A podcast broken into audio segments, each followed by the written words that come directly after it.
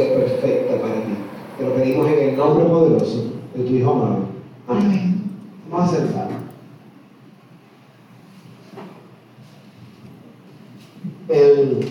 nosotros estamos utilizando unos leccionarios nuevos.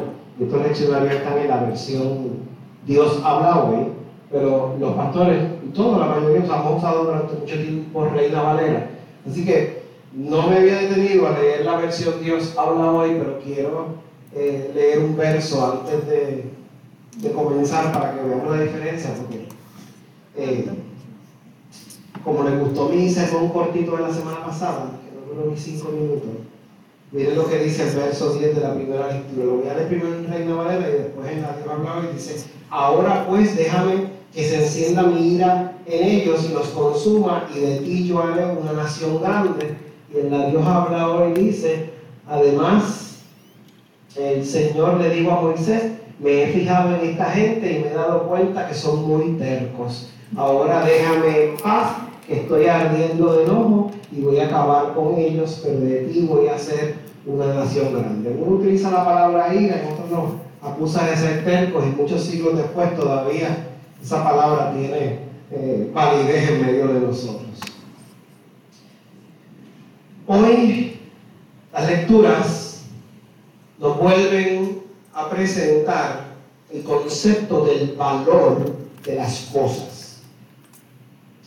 El valor de las cosas es algo que hemos hablado largamente y lo he mencionado en varios de los sermones, de la importancia de adjudicarle valor a las cosas de manera apropiada.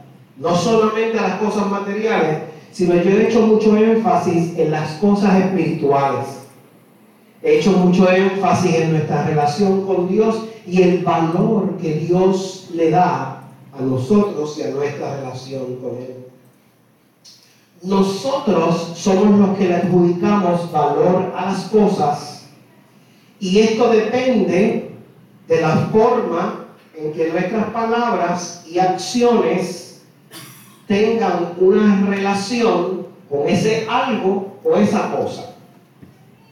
Si mi relación con ese algo, esa cosa o ese alguien es distante, probablemente el valor que yo le adjudique no es el mismo a algo, a alguien que está más cerca de mí. El Evangelio de hoy es el famoso relato de la oveja perdida. Pero para hablar de este relato y entenderlo, debemos comenzar entendiendo el valor que los hijos de Dios tenemos para Dios. No podemos desligar una cosa de otra. No podemos separar el valor perfecto que Dios nos da a cómo nosotros nos vemos. Cuando usted tiene baja autoestima, usted se mira al espejo y usted se ve feo y usted se encuentra feo o fea. Una cosa es la percepción del mundo y otra cosa es su percepción. La percepción que usted tenga de usted mismo va a terminar adjudicando buenos años de salud mental o malos años de salud mental. En la segunda lectura, los versos 12 y 13 de la vida de Pablo nos hacen un señalamiento importante de el valor con que él veía su predicación. El verso 12 dice, doy gracias que al que me fortaleció a Cristo Jesús nuestro Señor, porque me tuvo por fiel poniéndome en el ministerio, habiendo yo sido antes blasfemo perseguidor e injurador, mas fui recibido misericordia porque lo hice por ignorancia e incredulidad. Pablo comienza esta reflexión y comienza este espacio de hoy reconociendo que él no es un santo, que él no es el, el estereotipo que nosotros tenemos de predicador, de ministro, de apóstol perfecto, que no rompe ni un plato, que es alguien increíble. Ese mito, Pablo lo comienza derrumbando y dice a la gente, yo sé que he sido un joyita, yo sé que lo he hecho mal, Pero no fui yo el que me elegí para esto. No fui yo el que me tiré del caballo. No fui yo el que tuve la experiencia eh, de allá para acá, Dios para acá, sino fue Dios el que me movió. Dios el que me cautivó. Pero yo lo estaba haciendo mal.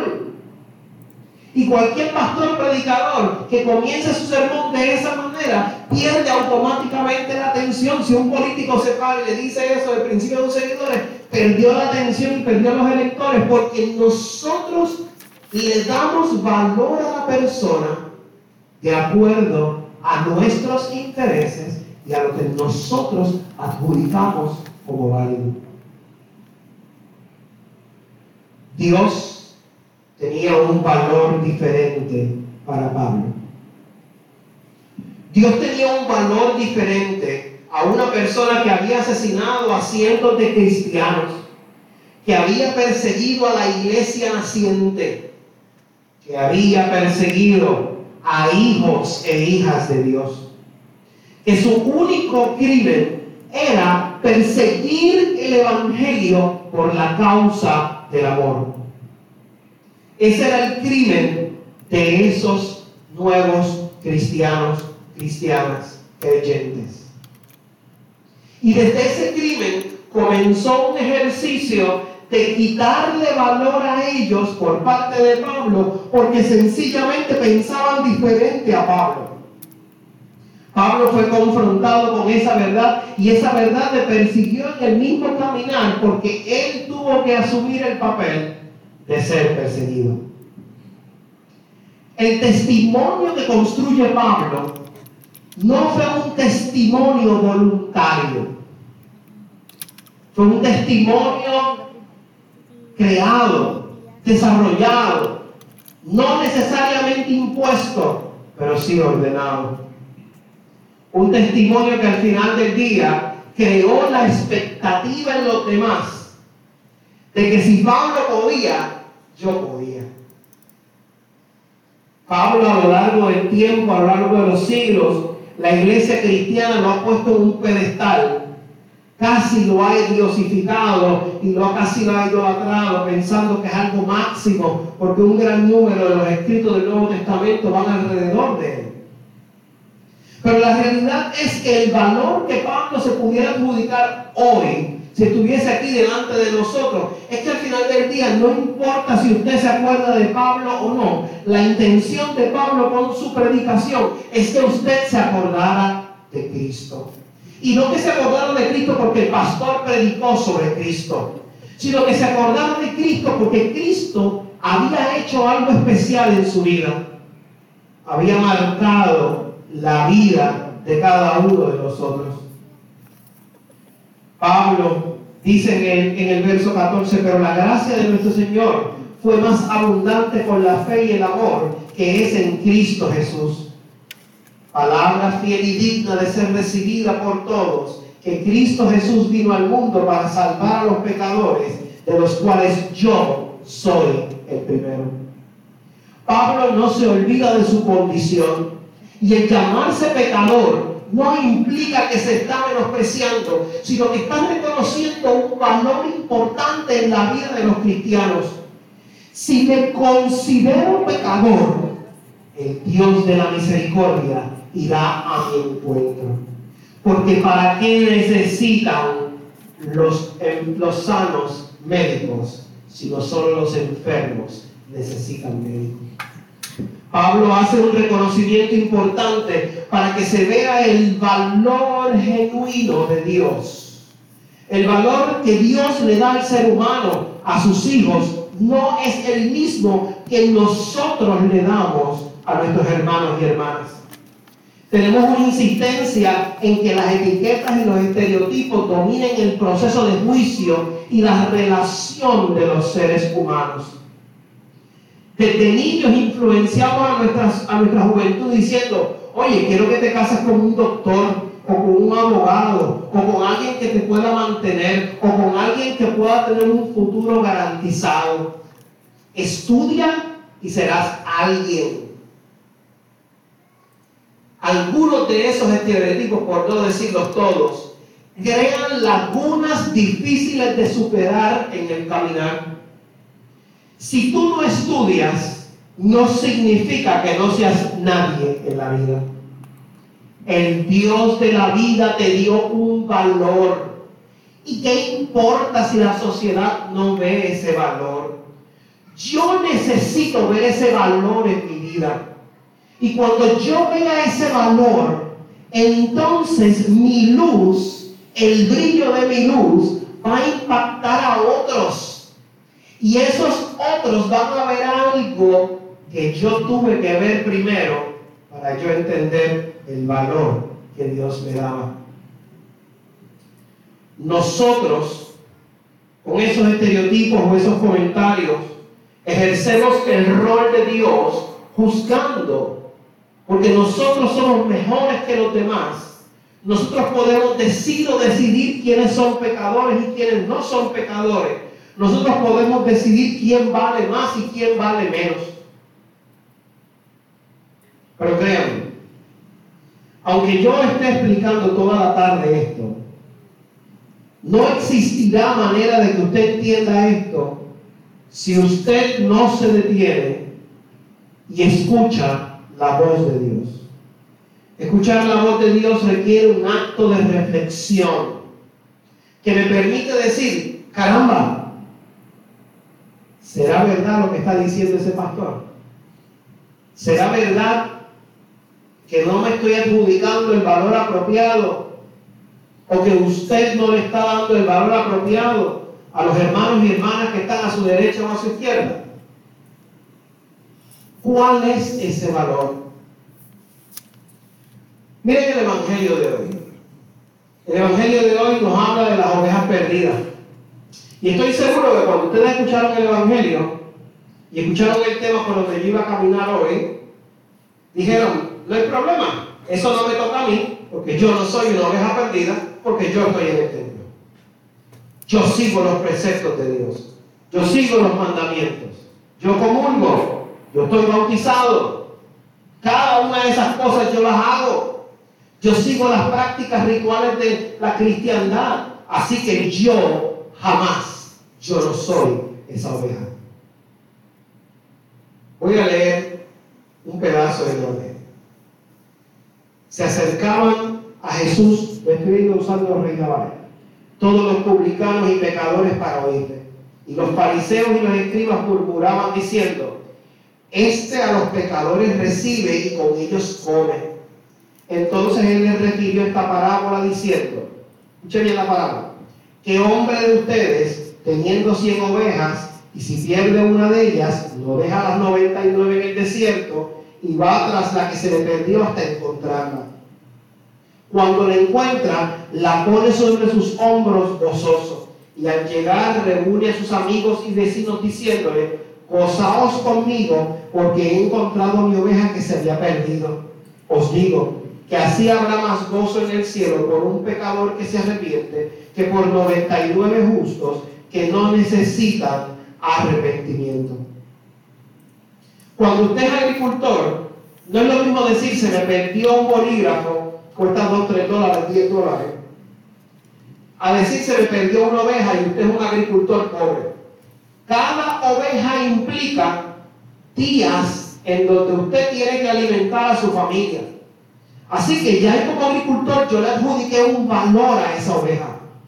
Así que que se me pierda una oveja implica que mi familia va a estar siendo impactada. Y como yo no quiero que mi familia esté impactada, yo tengo que buscar esa oveja. Jesús nos trae el tema de la oveja perdida, pero fundamentalmente dice, o la pregunta que probablemente tiene es que yo entiendo, pastor, ya yo le dije, yo sigo a la iglesia, yo ofrendo, yo no soy la oveja perdida. Mi estigma de la oveja perdida al final del día es aquellos que no escuchan la voz de Dios, aquellos que no han regresado a la iglesia, no se congregan en los templos, aquellos que no comparten el misterio que Dios nos está hablando. El concepto de la oveja perdida hoy va más allá de sencillamente las personas que están o no están congregándose en el templo. Jesús le está hablando a aquellos que ya eran creyentes de la ley y seguían la ley, seguían los preceptos judíos. Así que en teoría Jesús le estaba predicando al coro. Jesús no le estaba predicando en ese momento a aquellos lejanos allá abandonados en una esquina. Jesús quería transformar corazones y la única manera era revolcando el avispero de aquellas personas, de aquellos individuos que ya estaban cubiertos bajo la ley, pero necesitaban acercarse a la gracia. Mire la primera lectura de hoy que nos da un signo muy importante. En la primera lectura, de los versos 7 al 9, dice, entonces el Señor dijo a Moisés, anda, desciende, porque tu pueblo que sacaste de la tierra de Egipto se ha corrompido. Pronto se han apartado del camino que yo les mandé. Se han hecho un becerro de fundición y lo han adorado. Y le han ofrecido sacrificios y han dicho, Israel, estos son tus dioses que te sacaron de la tierra de Egipto. Dijo el Señor a Moisés, yo he visto este pueblo, que por cierto es un pueblo de dura servicio.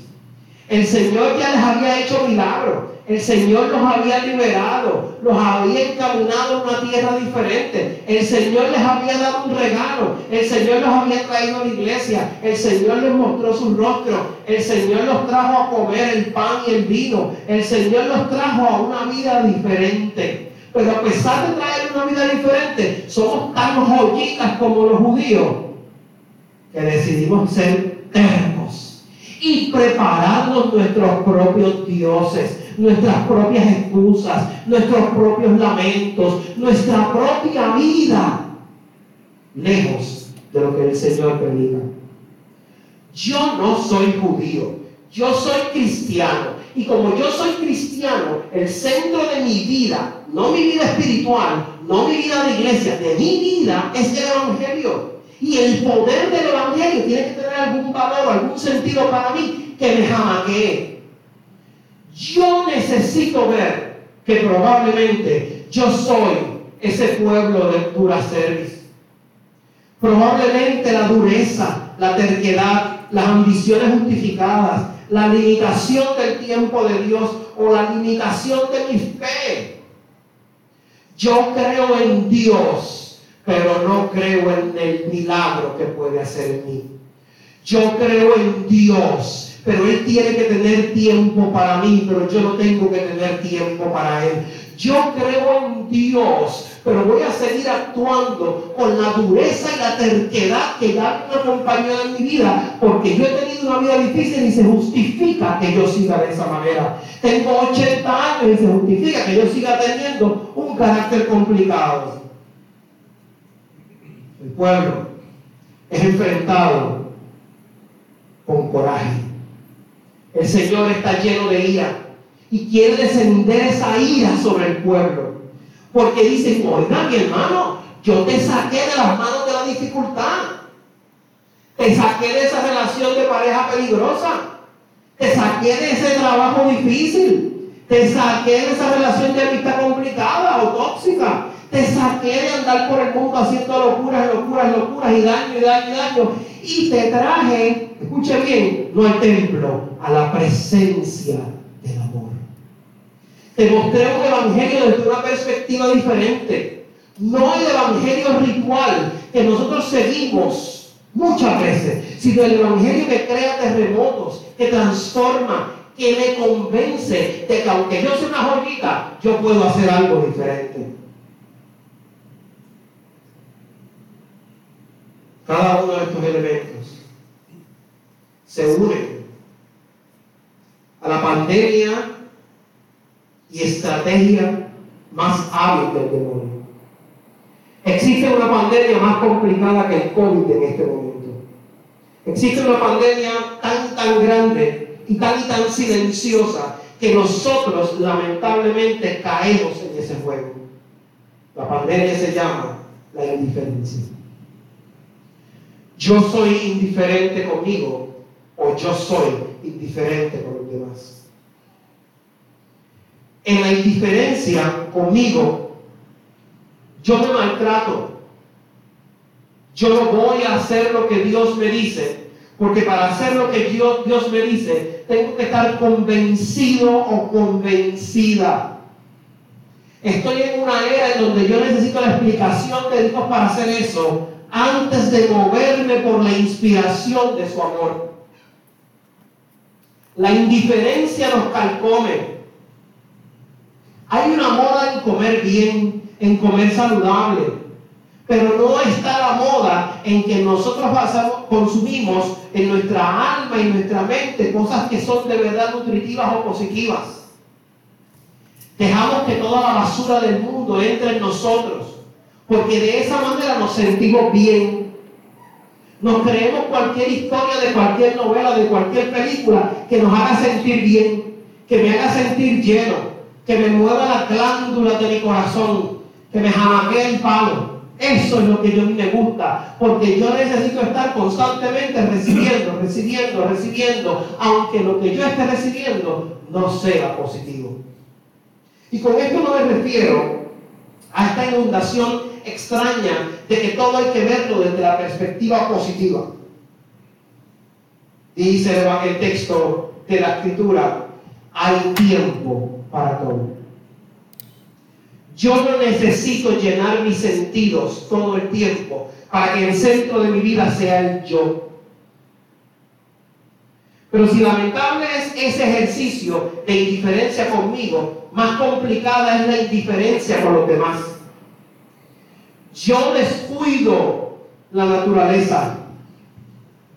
Yo no trato mejor a mi prójimo como el Señor me invita, como el mandato del Señor de amar al prójimo. Yo menosprecio a los demás. Yo los jorobo a cuchillito de palo y estoy día, tarde y noche hasta que reviento el hígado.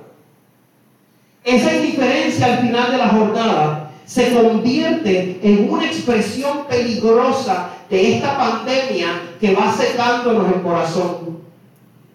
La consecuencia directa de estos elementos al final del día es que usted y yo nos volvamos más insensibles. Yo no sé ustedes hasta ahora, mis hermanos y hermanas, pero yo creo que somos esa oveja perdida. Y bendito sea el Señor si yo reconozco que soy esa oveja perdida. Porque si yo no reconozco que soy la oveja perdida, no le voy a dar la oportunidad al Señor a salir a mi encuentro, a salir a buscarme. El Señor constantemente me ha hablado, me ha exigido, me ha transportado, me ha llenado de muchas maneras para hacerme sentir mejor, para hacerme sentir bien. Pero hoy el Señor nos encara y nos dice, ¿eres tú la oveja perdida? ¿Eres tú ese que anda con indiferencia? ¿Eres tú el que se ha puesto terco? ¿Eres tú el que se ha puesto terca? Eres tú el que me ha lastimado. El Señor, el Señor nos ha enfrentado hoy para hacernos la pregunta simple y compleja. ¿Eres tú esa oveja? ¿Eres tú esa oveja que aunque te dé golpes de cristiano, andas perdida en el mundo, perdido en el mundo?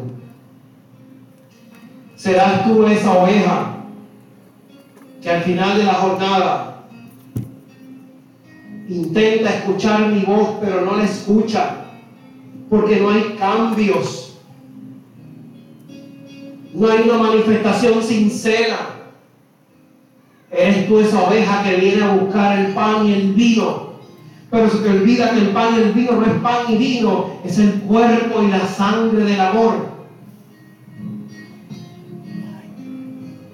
seamos como Pablo, orgullosos, humildes y a la misma vez arrepentidos, pero aceptando, yo soy esa oveja.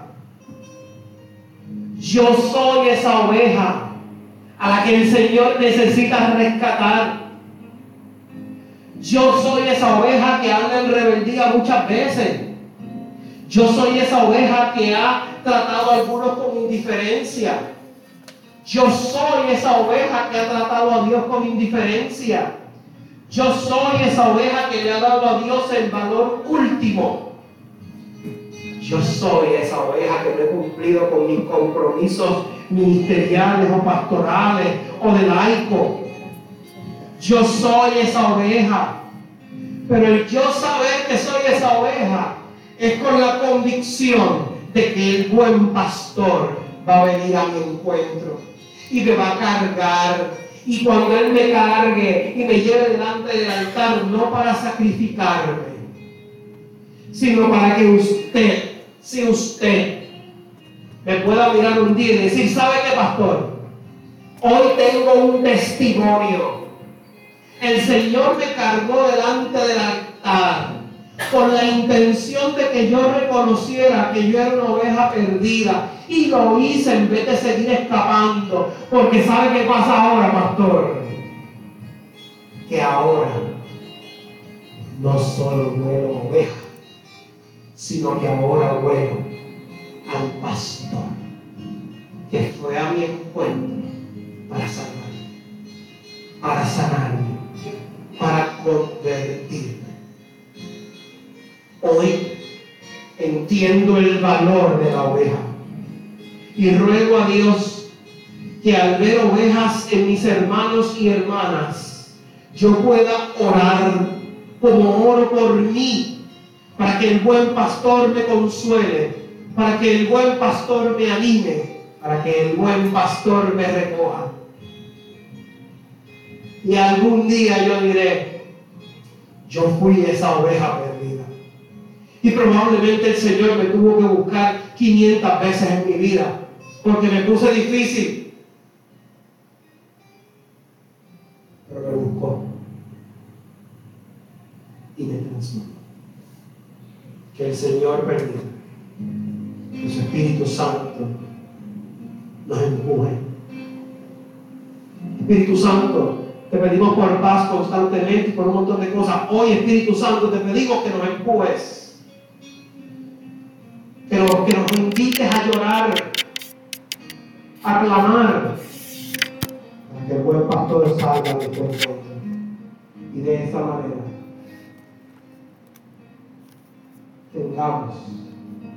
un día de bendición, un día de unción, un día de paz. En el nombre de Jesús.